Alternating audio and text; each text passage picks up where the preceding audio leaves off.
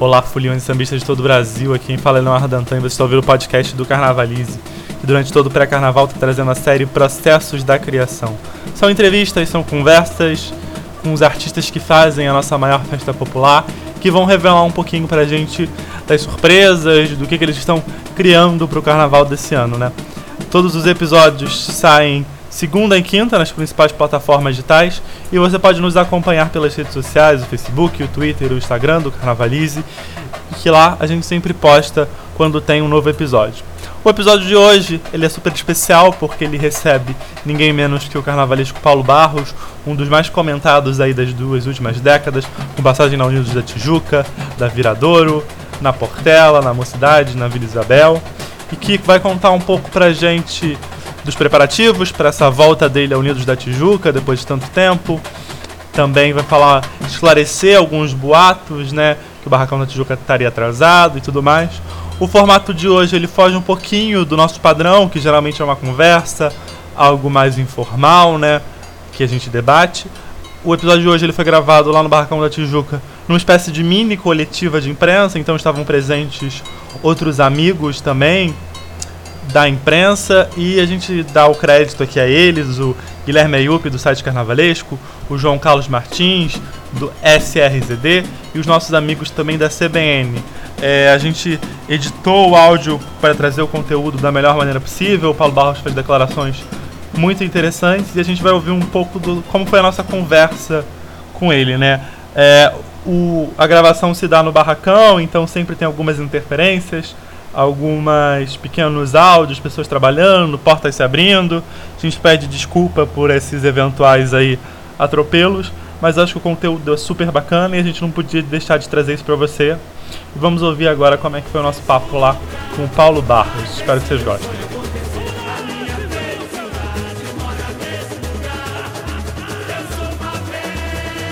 Paulo, é, o enredo sobre arquitetura pode parecer algo frio e um pouco distante do carnaval, mas o carnaval tem muita arquitetura, né? Cara, em 2004 eu fiz um enredo sobre ciência que disseram que ela era uma pedra de gelo. Uhum. Né? Então, é, eu acho que não existe enredo ruim. Existe de ideias ruins. Né? Uhum. Você ter a sacada de você transformar um enredo que aparentemente não é, não vire carnaval e você transformar isso em, em folia, em festa, em arte. É, aconteceu isso comigo em 2004, né, quando eu falei sobre ciência. Alguns anos atrás aí eu, eu criei até uma polêmica. Né? Antigamente eu criava muito, agora eu estou meio velho, estou criando umas porra nenhuma. Mas o, o, eu brinquei até que porque, porque o problema do carnaval com as pessoas que acham-se críticos né, do carnaval é que é o pré-julgamento. O pré-julgamento é muito ruim. Né? Não se pré-julga nada, se julga o que está acontecendo na hora. Então não tem essa de enredo ruim e enredo bom. O enredo ele pode ser transformado no enredo bom a partir de ideias. Né? Então, como eu te disse há uns anos atrás, meter o cacete no enredo do iogurte, eu acho, acho que foi isso. Foi, 2012. eu falei assim, nossa, eu adoraria tirar leite de pedra. Entendeu? Então, eu não vejo dificuldade em fazer um enredo sobre arquitetura é, é, é, das pessoas taxarem como um enredo frio. Né? Esse enredo ele, ele faz uma, uma pequena passagem na antiguidade, óbvio. Por quê? Porque a história da arquitetura por si só ela começa na antiguidade e, é, por exemplo, eu comecei meu, o meu, o meu, a minha carreira como carnavalesco observando o passado. Né? Eu via trabalho do João, eu via trabalho do Fernando Pinto, eu via trabalho da Rosa, da Rosa Magalhães, do Renato. Então, é, obviamente que você bebe dessa fonte. Né? E no enredo não vai ser diferente. Então a gente vai beber dessa fonte do passado porque nos inspira, porque foi ali que tudo começou, mas não vai ser o foco do enredo. O foco do enredo é a cidade do Rio de Janeiro, né? que a gente canta aí essa arquitetura do Rio, a beleza que a gente tem nessa cidade, Mas a gente também vai falar um pouco das causas que o homem deixou de lado, tudo que ele esqueceu, que ele, ele, ele, ele, o homem sempre se preocupou em criar e não se preocupou com as consequências das suas criações. A gente vai tocar num âmbito geral também do planeta, essa questão do aquecimento global, a questão da, dos, do, a questão do lixo, a questão da, da reciclagem. Por quê? Porque hoje o arquiteto, quando ele faz um projeto, ele está voltado para todos esses problemas. Antigamente a arquitetura não tinha essa preocupação, hoje não. Hoje, quando você faz um projeto arquitetônico, você tem que, é, é, você tem que analisar é, exatamente todos esses pontos para você não ferir né, a natureza, para você não ferir o meio ambiente. Por isso, a, a, cidade do Rio foi eleita a capital mundial da arquitetura por conta do, do, do encontro do ano que vem, é, por essa diversidade de, de, de características que a cidade possui. A cidade do Rio tem o prazer e a felicidade de ter uma floresta dentro da cidade. Então a gente tem praia, a gente tem o mar, a gente tem diversão, a gente tem é, arquitetura, a gente tem natureza. Então o, o Rio ela, ele, ele, ele, se tornou a capital mundial da arquitetura exatamente por conta de tudo isso que agrega a cidade e obviamente a gente termina esse enredo né, é, cantando aí é, é um, um, lugar melhor para se viver. Né? E obviamente a gente faz um link com a própria favela, porque o que é a favela? Exatamente essa falta de olhar, né, essa falta de preocupação com o urbanismo, com a arquitetura daquele, daquele lugar que sofre por conta desse abandono né, dessas questões que eu acabei de citar. A gente ouviu então o Paulo explicar um pouco né, como é que se desenha esse enredo da Unidos da Tijuca sobre arquitetura, um enredo que começa na antiguidade, mas que tem como foco a arquitetura do Rio de Janeiro, passeia também por uma crítica ambiental e presta uma grande homenagem ao arquiteto Oscar Niemeyer, né? E então, depois disso, o Paulo elucidou um pouco sobre os boatos que estavam circulando ali pelos grupos de WhatsApp, de que a Tijuca estava com o barracão atrasado e que estava enfrentando é, situações de problemas internos. Então ele falou um pouco do cronograma da escola e das dificuldades que a escola está enfrentando aí nesse pré-carnaval. Vamos ouvir o Paulo Barros falar agora. Olha, eu posso dizer que a gente tem, a gente sofre um ano de, de, de a gente está passando um ano de dificuldade financeira, que todos nós sabemos. Né? O carnaval passa por uma fase muito difícil. A gente espera que esse, que esse quadro ano que vem né, que, a, que as escolas de Galeana venham a, a, achar soluções para que as escolas se venham a se erguer nesse sentido. Mas a gente está fazendo um projeto aqui dentro da realidade. A gente está fazendo um projeto para que dois, três dias antes do desfile a escola esteja pronta para desfilar. É, dentro das possibilidades que a gente tem, é, se você olhar para o barracão hoje talvez você esteja enxergando cinco carros do DNA. O DNA foi o carro que em 2004 as pessoas entravam na, na, no barracão e disseram isso não vai ficar pronto. Né? E já estava pronto. Então talvez hoje você olhe o barracão e você diga, né, o barracão está inacabado. Acho que está pronto. É, os cinco DNAs que eu digo que eu não vou reproduzir sim, sim, sim. São cinco conceitos diferenciados que eles talvez fujam um pouco do, do conceito é, é, arquitetonicamente falando do carnaval. Uhum. É, a, a, porque é, é uma questão de administração, a questão de você dividir o que você tem. Não adianta eu, eu, eu produzir uma alegoria que para mim não quer dizer absolutamente nada, é gigantesca, é, é, com minúcias, e eu acabar é, prejudicando as outras quatro. Então a gente faz um balanço financeiro e a gente vê, é, cria um projeto distribuindo essa verba e vendo exatamente o que a gente tem, a gente, onde a gente pode chegar. É, por exemplo, o comentário é que a Tijuca está atrasada, que não tem nada pronto. Né? Essas pessoas elas elas, elas estão mais preocupadas em atrapalhar o carnaval do que em ajudar. Esses comentários eles não vêm ajudar em absolutamente nada. Uhum. Entendeu? Eles só vêm a, a atrapalhar o processo. criar expectativas negativas. Então, é, não dá para entender por que, que essas pessoas, elas, elas por maldade, por, por falta do que fazer, por vários motivos, elas adoram é, colocar, né, jogar álcool na fogueira, uhum. entendeu? Até convido essas pessoas se quiserem é, ficar aqui, meter o rabo aqui meia hora de ajuda por dia pra gente por meia hora, serão super bem-vindos, ao invés de ficar falando besteira. Né? É, bem, acho que o recado foi dado aí pelo Paulo Barros, esclarecendo toda essa situação com a Tijuca, né? E falando do Paulo Barros, não tem como a gente falar dele sem falar em alegorias, falar de efeitos surpreendentes, né? E dos efeitos que ele está preparando para essa parte do desfile que é tão cara a ele. E a gente pode até associar o Paulo Barros a esses efeitos mais mirabolantes, mas uma outra marca também dos carnavais dele é, eram alegorias muito bacanas feitas com material só, né?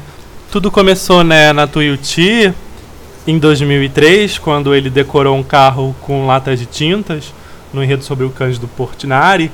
E desde o ano seguinte, quando ele vai para Tijuca, ele fez uma série de alegorias já muito bacanas com esse tipo de recurso, com panelas, com chupetas, com bebês, até com pneus, né? Enfim, outros vários exemplos que a gente pode citar aqui. E esse tipo de carro é bem bacana porque pode ser uma solução muito legal para a crise, né? Para você pensar outras estratégias para compor as alegorias. Então a gente vai ouvir agora o Paulo falar um pouquinho do que ele está preparando para as alegorias desse ano. Que eu sempre tento fazer carros muito diferenciados um do outro. É, que até é um problema que eu crio para mim mesmo. Esse carro não volta nunca mais para a avenida. Entendeu? Talvez eu, talvez eu volte com estruturas que eu acho que me servem como é, como coringas. Por exemplo, eu aprendi fazendo carnaval que o meu carro alegórico ele não fala de frente, ele fala de lado. O meu público está olhando de lado. Então eu aprendi que o meu carro ele tem que ter a imagem de um lado, tem que ser rebatida do outro sei se vocês percebem, o meu Sim. carro não tem frente, o meu carro Sim. tem lado. É. Né? Até a Rede Globo fica puta com isso porque eles querem pegar o carro de frente, porque a câmera deles possibilita é. pegar de frente. Não é que eu não dê essa, essa importância à frente do carro, não, mas a minha cabeça funciona lateralmente. E além das alegorias, parece que o Paulo vai explorar também um pouco tripés e outros elementos cenográficos durante o desfile. Vamos ouvir ele agora falando um pouquinho sobre isso e depois comentando mais sobre o enredo da Tijuca. Eu tenho um tripé só que é chamado de tripé. Porque o tripé ele é qualquer elemento que tenha duas pessoas. Sim. Se eu pegar o abre-alas e botar duas pessoas, você sabia que ele é um tripé? É, é, oficial mesmo, eu tenho um tripé. Mas eu tenho mais outras coisas espalhadas no enredo que eu preciso ter por conta da história da explicação da, conceito das aulas e da arquitetura. Né? O enredo ele, ele, ele tem essa coisa da, que eu te falei para vocês da, dessa, dessa questão ambiental. Né? Então tem alguma coisa né, que eu vou usar, obviamente, mas porque o enredo está pedindo. Vai ter o engraçadinho, aquele que não tem o que fazer, assim, ah, mas ele já fez carro com isso. Hello? Entendeu? Então, não estou muito Estou preocupado em conseguir fazer um trabalho que as pessoas assistam e que a gente faça um grande desfile. E eu não tenho dúvida de que vai ser. Ontem eu fiz um primeiro teste aqui no, no carro Abrialas com os componentes. Eu tenho 140 pessoas nesse carro. E aí eu assim, ah, mas qual é o ponto forte desse carro? Tanto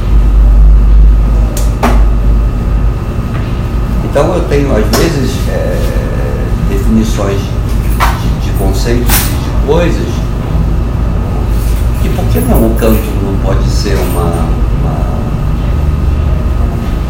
a cereja do bolo? Ele também pode ser parte dessa cereja, né? Ontem eu estava até conversando sobre isso.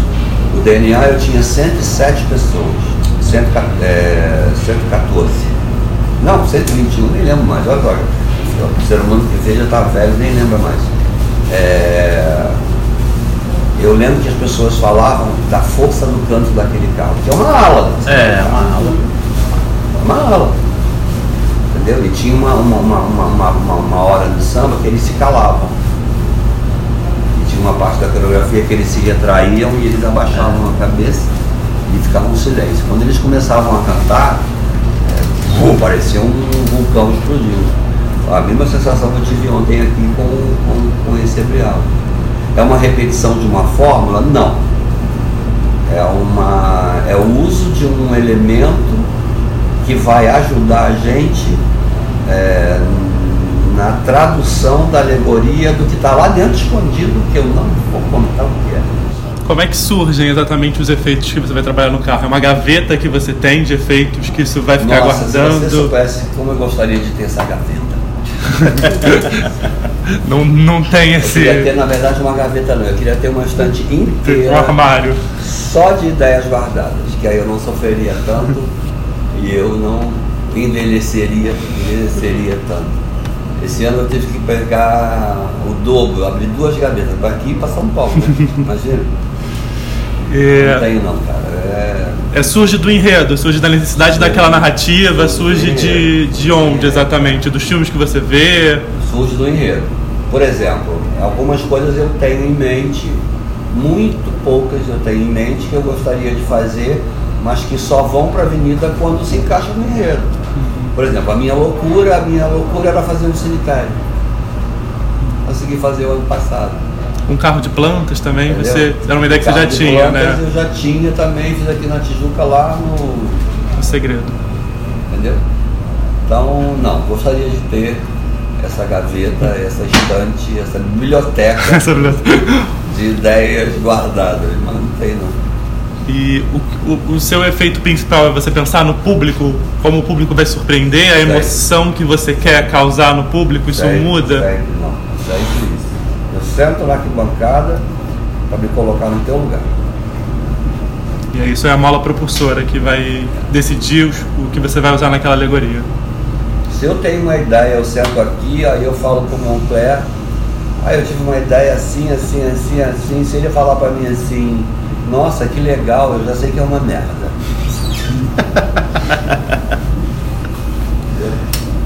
Se ele, fala, se ele botar a mão na cabeça, puta que pariu, eu sei que é boa. Então, é, é, as pessoas é que me dão um retorno. Porque para quem cria, toda ideia é boa. Toda ideia é boa. Claro. É, você já teve alguma limitação, alguma ideia que você não conseguiu colocar em prática, que teve alguma limitação? Porque ah, você tem que sair daqui com uma altura, você tem que pensar no transporte, até a, a, a, você tem que pensar na concentração. A minha mente ela trabalha dentro do possível. É, não adianta eu viajar na maionese e eu saber que eu não tenho estrutura para isso. Se eu vier a viajar, quando eu começar a ter uma ideia que eu já. Epa, para, para, para, que tu tá. Eu nem continuo. Porque a ideia, ela só é boa quando é factível. Não adianta você ter uma ideia, você botar num papel e, pelo menos pelo que eu sei, é o que acontece por aí demais. Você bota no papel e fala assim com o pobre coitado lá embaixo. Se vira. Faz. Mas como é que faz isso? Ah, não sei.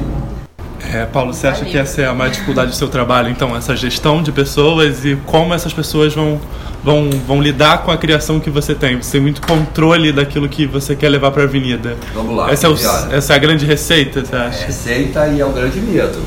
Te falar, vou te falar de uma coisa que aconteceu ano passado. Você vai falar assim, não, acredito nisso. Vai falar assim, não, você tá brincando, você tá de sacanagem. Porque todo mundo fala isso quando eu conto. No passado eu tinha um carro na Viradouro que era um cemitério e que descia o cara com a moto e tal. E aí o presidente da escola, o Marcelo Carinho, falou, Paulo, essa moto der defeito. Eu falei, essa moto der defeito fudeu, cara. então vamos fazer o seguinte, mano, comprar outra moto. Falei, maravilha. Então a gente vai com duas. O que, que eu fiz? A gente pegou as duas motos, Fizemos um lugar para guardar a moto lá atrás. A moto tinha um sistema de que ela, ela cuspia fogo, né? É. Fizemos os dois sistemas, testamos. E eu fiz um ensaio do erro dentro do barracão. Eu ensaiei se a moto desse defeito. Fizemos um ensaio, é, denominamos responsabilidade para cada uma das pessoas envolvidas naquele carro. Então, se a moto desse defeito, eu tinha uma pessoa para subir, porque se ela desse defeito no meio da rampa, o motoqueiro ele conseguiria descer com ela, mas ele não conseguiria dar a volta. Tinha que ter alguém para ajudar a virar a moto. Enquanto essa pessoa estaria descendo com a moto, já tinha outra lá atrás trazendo a moto nova e já teria um grupo para o, motoqueiro já passaria para a moto nova e eles teriam que empurrar ele pela rampa porque é, não ia dar tempo de parar o carro para ele ligar a moto. Então eles iam, enfim, estava tudo combinado. Aí o carro chegou no setor 1, entrou e tal. Eu enlouquecido lá em cima, tomando conta do cara para avisar ele e tal. Tudo. Aí a moto desceu, se vocês lembram, ela funcionou, saiu fogo e tal. O carro foi embora. Falei, graças a Deus, deu tudo certo. Aí acabou o desfile, eu fui lá e come- começo a perguntar, que nem louco, porque eu não vejo, né? Aí o cara da, da moto chegou pra mim e falou assim, o técnico, falou, falei, e aí, deu tudo certo? Aí ele, a moto pifou. Eu falei, não tem problema, vocês trocaram a moto, né? Não. Não trocaram a moto. A moto estava lá atrás uma moto. pronta para ser trocada. Era um, procedimento que não demorava 40 segundos. Não trocaram. E a justificativa que deram pra não trocar, ninguém Não sabe. sei. Nervosismo só pode ser. Não, é incompetência. É. Se você tem uma Um função, combinado. se você tem uma função dentro de um projeto, se você é treinado para isso, você, se ali fosse uma surpresa, a moto pifou. E se eu não tivesse feito todo um processo de treinamento e avisando cada pessoa qual é a solução que você dá pro erro, cara, o que, que aconteceu? Incompetência. Verdade. É só incompetência. E além dessa história, né, que o Paulo Barros contou da alegoria do ano passado sobre o motoqueiro fantasma no tiro da Viradouro, ele também teve uma outra história de uma alegoria, de um efeito que também não saiu como planejado. Dessa vez foi em 2005, no desfile da Unidos da Tijuca. Entrei para um lado, saí pelo outro. É, vamos ouvir. O problema numa, uma vez só foi em 2005, quando desobedeceram uma ordem que eu tinha dado num carro que era o Planeta dos Macacos, na União da Tijuca, em 2005. Lembro. Foi quando eu dei uma ordem para que eram cento e tantos macacos naquele carro e eu, como a direção do carro era muito, muito, muito curta, Uhum. é, o carro tinha que entrar ali levemente e eu dei, eu construí um carro no qual eles pudessem subir no carro no momento que eles quisessem. Não tinha aquela história de botar escada. Carvalhão, Ele tinha es- escadas internas Uhum. e que eles acessavam o carro inteiro. Eu falei, vou, vou aproveitar isso e vou colocar os macacos todos atrás do carro. Vou botar o carro no setor 1 sozinho. Quando chegar no setor 1, eles vão escalar, eles vão subir no carro. Ia ser até uma coisa. explosão, Uma isso, explosão, né? né? Aí Não chega lá fizeram. um diretorzinho e começa a berrar. E a coreógrafa que sabia o que tinha combinado comigo se desesperou, ela medrou, ela amarelou e mandou todo mundo subir antes do combinado. A direção do carro não suportou, ele foi, adernou e foi bater na grade. Quando ele bateu na grade, eles tiveram que dar uma ré no carro, obviamente. Aí eles deram ré no carro e o carro foi embora. Quando chegou no, no setor 3, que era o primeiro jurado, uma gaiola que tinha pendurada no carro, ela despencou na frente do jurado. E ali eu perdi um décimo. E eu perdi o campeonato ali. Olha. Então o carro quebrou. Não, o carro não quebrou. O carro foi quebrado por uma é, uma atitude de uma pessoa que não dominava o processo, que não sabia de como aquilo deveria funcionar, por que, que o carro estava vazio, e ela simplesmente decidiu interferir e aconteceu aquela cagada e a gente perdeu o campeonato. Desde aquele dia nunca mais eu saí daquela curva. Estou ali para não deixar ninguém interferir. Eu, a palavra carnavalesco para mim já passou há muito tempo, já acabou. Ela já, já não faz parte muito do meu, do meu, do meu vocabulário, né, do meu dicionário, porque é, o meu entendimento hoje do que eu faço é muito mais de gestão do que carnavalesco. Verdade. Entendeu? Você faz. É, é engraçado que você, às vezes, eu, eu- eu- isso eu vejo testemunhos, tá? É, o meu grande, a minha grande nota, o meu grande lugar, ele está exatamente quando eu vejo uma pessoa ali na curva, que eu também não vejo, eu não tenho contato com ela, mas eu ouço que elas falam na curva, que quando a minha escola está entrando, eu falo assim, nossa, ele dá uma sorte, né? Dá tudo certinho. Sorte, né? é gestão, cara. Ah, entendeu?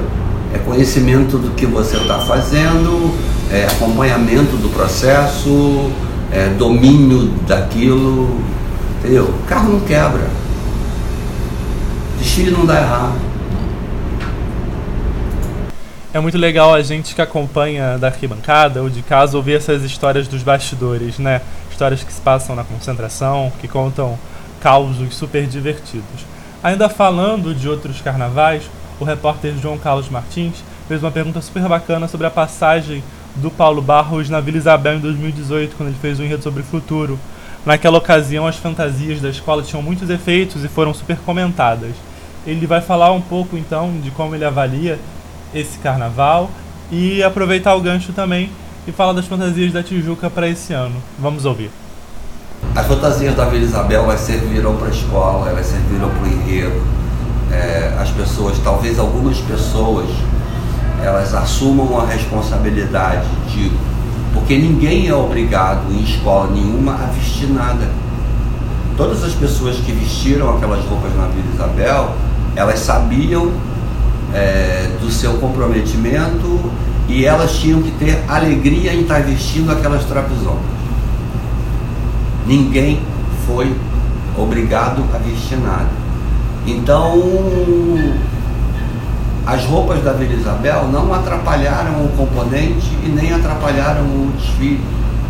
Ninguém foi colocado uma arma na cabeça deles. Entendeu? Isso foi dito na época que as fantasias atrapalharam, porque as pessoas gostam de pegar isso aqui, né, o computador e dar suas opiniões que a harmonia não foi boa porque as roupas. Cara, entendeu? É, não, não tem fundamento, né? Esse fundamento de que as roupas atrapalharam não tem fundamento.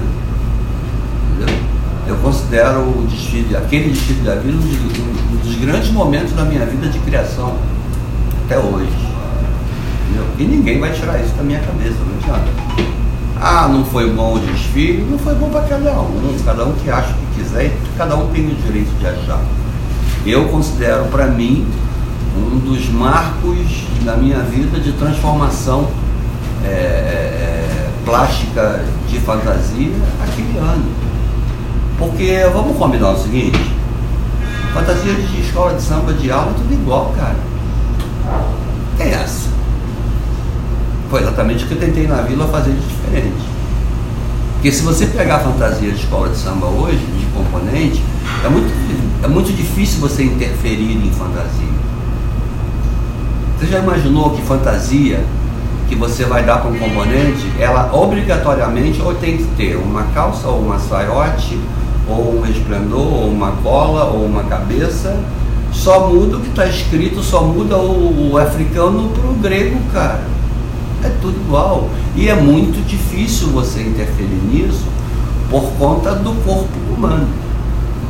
O corpo humano ele, ele tem um design que ele recebe aquela, aquela estrutura, não é? É muito difícil você mudar isso.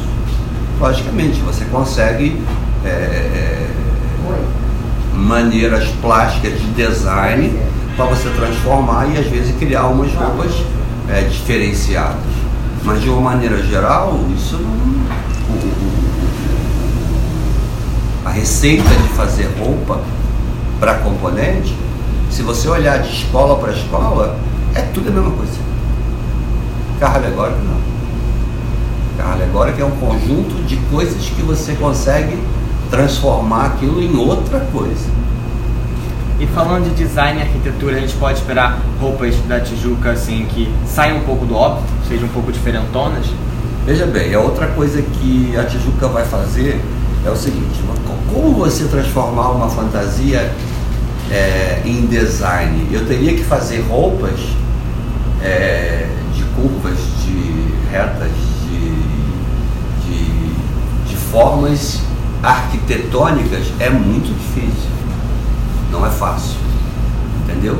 E a questão do julgamento para leitura, ele, ele penaliza a gente.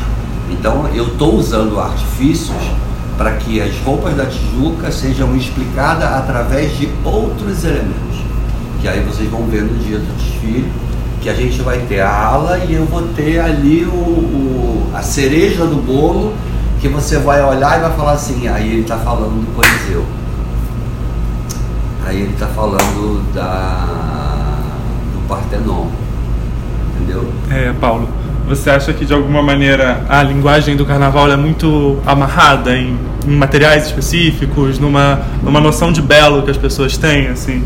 É, como pensar? Ah, eu tirei um pouco desse, desse conceito. Você tenta né? quebrar isso eu, de alguma não, maneira? Eu quebrei algumas vezes. O DNA é a prova disso. Uhum. DNA foi o. Por isso que eu falei que é o divisor de águas, o DNA ele quebrou. Né? Ele rompeu com esse conceito de carro alegórico. É, é brilho, é luz, é escultura, é, é pluma. Entendeu? A partir daí eu venho quebrando que chegam coisas na concentração que as pessoas olham e falam, gente, como isso é feio. E é mesmo. Entendeu? Eu lembro de do, do, do, do, uma história engraçada, quando eu fiz Luiz Gonzaga aqui, o meu último carro eram três bolos. Aí eu forrei ele de preto, botei umas estrelinhas safadas e ele foi embora. Aí eu tinha um amigo que chegou no carnaval, que era do carnaval, olhou para mim e falou assim, Paulo, o que é aquilo? Eu falei, é o último carro. Ele é feio pra caralho. eu falei, mas é verdade, cara, é feio mesmo. Na avenida a gente se encontra. Aí o carro entrou, não sei o que, ele estava ali no setor 1. Aí saíram, né? Quando saíram as pessoas lá de dentro com um vestido de asa branca, né? Batendo uhum. as O filho da puta, ele ajoelhou, depois ele me contou que ele ajoelhou no chão e falou assim, desgraçado! Então era, uma, era, era um carro com um conceito tão tão fora do padrão carnavalesco, mas o efeito que causou nele a aparição ali do, do, dos pássaros, né? Ele se encantou com o carro e falou, nossa, ficou lindo. Então é isso, cara. É, é, não tem essa receita, né? É você romper. Agora, graças a Deus eu rompi até hoje e a maioria não deu certo. Pode ser que algum saia errado, eu espero que nunca. É, você começou exatamente essa busca por novos formatos nas alegorias, mas depois isso foi passeando por outros setores. Você já falou aqui das fantasias da Isabel, você também já tentou fazer inovações nas saias das portas-bandeiras. Nunca mais. Foi um, foi um setor assim que você tentou Nunca se meter e não mais. deu certo. Toda né? vez que elas erram a dança, elas botam culpa na minha roupa. É, já em outras situações que eu tive, quando dava errado, era na minha conta.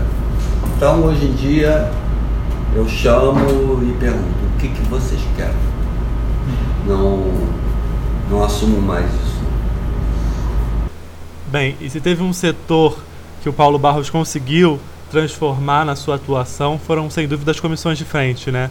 Desde 2010, no Ano do Segredo, com os casais trocando de roupa e surpreendeu a todo mundo, as comissões de frente nunca mais foram a mesma, né?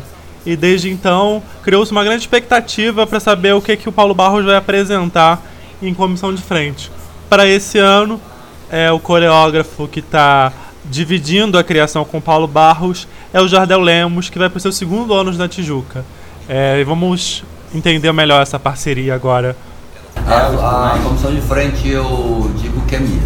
E eu continuo com essa com essa ideia e com essa certeza, porque ela faz parte um projeto. Obviamente que eu estou dizendo para você que eu não estou colocando aí o profissional da comissão de frente em segundo plano de maneira nenhuma. Eu trabalho em conjunto com eles. Entendeu? Mas a ideia veio, veio da sua cabeça. Depende.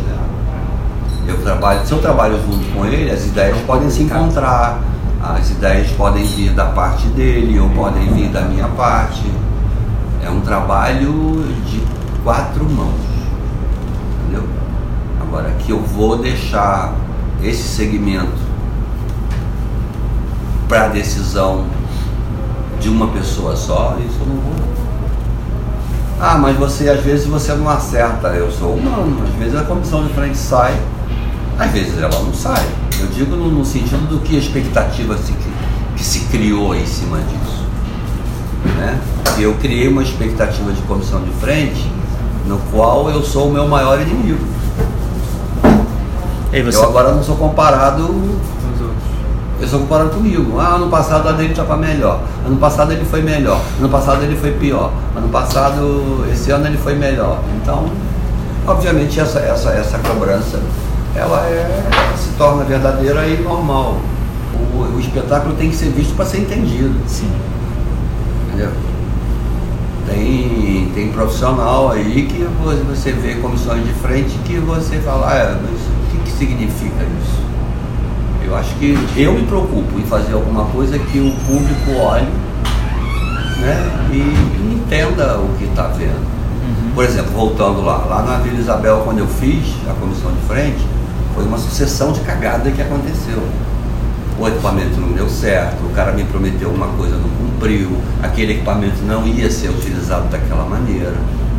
Entendeu? E aí eu tive que mudar o elenco, eu tive que mudar, fazer um tripé na última hora, quer dizer, foram uma sucessão de cagadas que aconteceram que não estava dentro projeto. do projeto.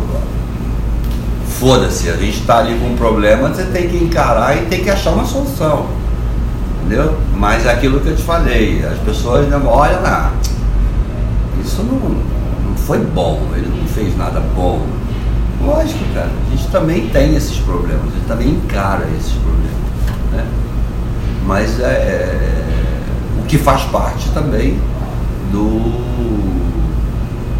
do, do trajeto das coisas do andamento. Aqui na Tijuca, a gente está fazendo uma comissão de frente, a gente está programando, até agora tudo está indo hum, tudo muito bem, espero que continue pode ser que aconteça algum, algum acidente de percurso que eu tenha que mudar alguma coisa, lógico. Né? Mas a gente faz um estudo baseado para que isso não aconteça.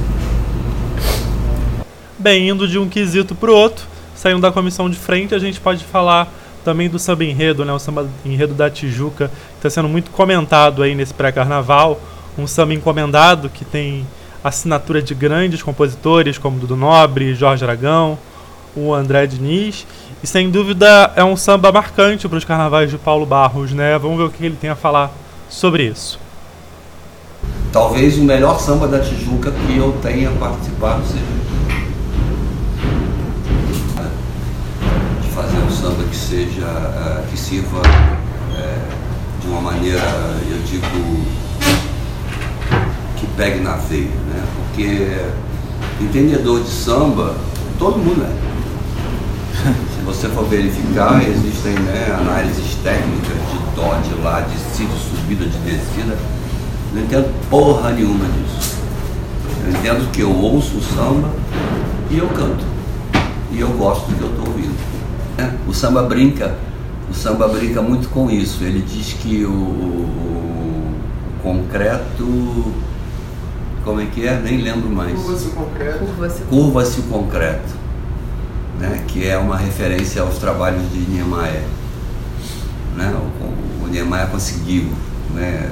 Você, antigamente você não tinha essa possibilidade né? de você fazer o concreto se curvar. Então, por isso que eu falo, eles foram gênios na, na produção desse samba. Né? E eu me apaixonei tanto por essa frase que estou fazendo um carro ali da Catedral do Brasília. Muito legal nessa declaração do Paulo Barros, dizendo que ele se inspirou pelo samba da Tijuca e que a partir dele construiu algumas alegorias, algumas imagens que vão ser materializadas no desfile da Tijuca. Paulo Barros então está voltando, né, para Tijuca, é uma terceira passagem dele pela escola. Ele estreia no grupo especial na Azul e Amarela do Borel em 2004, permanece lá por 2004, 2005, 2006, se afasta, é, vai para Viradouro, volta em 2010 e é campeão, e aí se inicia um segundo casamento super vitorioso, né? Entre 2010 e 2014 ele ganhou três títulos na escola e recentemente ele teve um outro retorno também à escola de Niterói, né? A Vermelho e Branco de Niterói, a Viradouro, que surpreendeu a todo mundo. A escola que estava subindo do grupo de acesso acabou em segundo lugar, um fato inédito e super marcante né, na história do carnaval.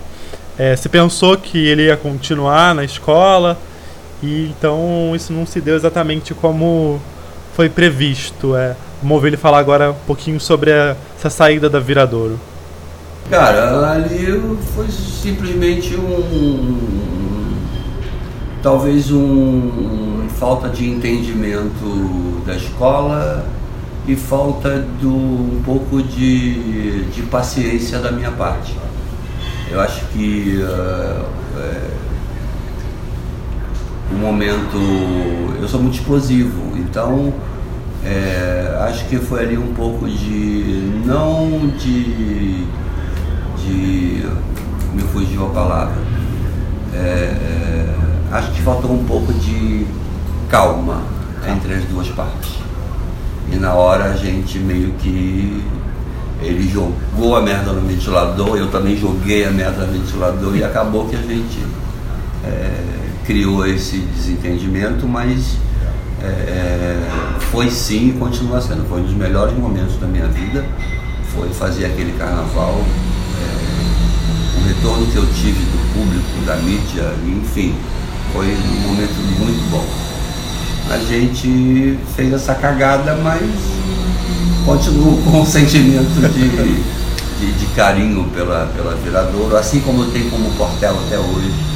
E outro assunto que o Paulo Barros comentou também foi essa crise que o carnaval vive, esse problema institucional que enfrenta as escolas, essa falta de divulgação, né? Carnaval ele hoje está muito ausente da grande mídia é, e o Paulo Barros enxerga isso de uma maneira muito interessante que a gente vai ouvir ele falar agora a partir de uma pergunta que o jornalista Guilherme Ayup fez para ele. Cara, eu, eu isso, isso tudo é muito sofrimento, mas eu acho que uh, isso é, é uma regra para a vida todos juntos faremos a diferença.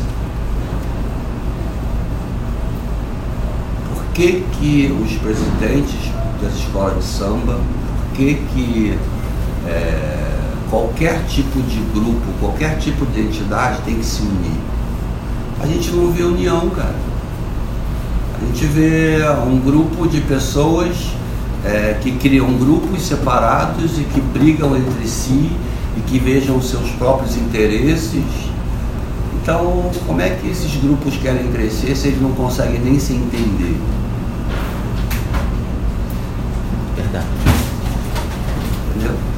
Então, ah, vamos culpar o governo, vamos culpar o Estado. Estou dizendo para você que o governo do Estado que não tem que participar, lógico que tem. Entendeu? Mas esse grupo se se unir primeiro, se fortalecer e criar uma festa que seja lucrativa, que transforme isso num business, não precisa chamar o governo não, cara. Ele vem para participar sozinho. O que a gente tem nas grandes cidades do mundo é, é, é, se transformaram em potências turísticas. Nós temos a maior festa popular do planeta e não conseguimos fazer nada, cara. Nós conseguimos criar um desfile para dois dias. 364 dias no ano no ócio, turista vem para o Rio de Janeiro não vê um show, não consegue ver um show, não consegue ver um evento, não consegue ver nada. Cadê esse grupo junto, criando possibilidades para o carnaval ser uma festa o ano inteiro? Criar interesse das empresas para que as pessoas participem, para que as pessoas é, coloquem ali o seu dinheiro, para que elas tenham retorno em termos de mídia, em termos de marketing. Tem alguma coisa errada nessa história. Entendeu? E para mim o que está errado é exatamente essa falta de coesão, de união. Entendeu? Porque ferramenta a gente tem. É a nossa festa. É a capacidade da gente vem de fazer a festa. O brasileiro é o único povo que consegue fazer uma festa desse tamanho na qual ninguém se conhece. Uhum. Já percebeu que você consegue reunir duas mil, três mil pessoas numa escola de samba, que a maioria que nunca se viu? Então, e dá certo. E dá certo. Você vai para a concentração e chega lá na concentração, você é de fora, um turista, você assim, essa aqui vai dar merda. Isso não vai dar certo, Isso né? Vai dar merda. E não dá, cara. Aquela porcaria é. entra, desfila, parece que foi todo mundo treinado e não foi. Não foi. Verdade. Então a gente tem a faca e o queijo na mão. Eles que são os administradores né, da festa, eu digo os presidentes, né? Uhum. Dirigentes. Os dirigentes. Vamos formar um, um, um, time coeso, vamos lutar por isso, vamos transformar isso no que realmente isso é, uma grande festa. Entendeu? E para encerrar um pouco, é, a gente escolheu um trecho bacana que o Paulo Barros comenta então a ida dele para o Carnaval de São Paulo, né? Ele vai estrear lá na Terra da Garoa, no AMB, assinando um desfile para Graviões da Fiel. E ele falou um pouco como é que está sendo essa experiência é, com o Carnaval de São Paulo. Vamos ouvir. Cara, o, o, o em São Paulo tem uma coisa muito é, particular, que é o regulamento o regulamento de São Paulo, ele é. Algumas pessoas chamam de amarrado, né? Que ele é limitador, que ele é muito mais técnico. O, o, o Carnaval de São Paulo a gente perde naquele famoso, como eles chamam, é, esqueci o nome da palavra, é o livro, pasta. aqui é o livro Abriala, é, é, a pasta. É a pasta. Né? E é verdade regulamento lá, a gente perde o carnaval nessa maldita pasta.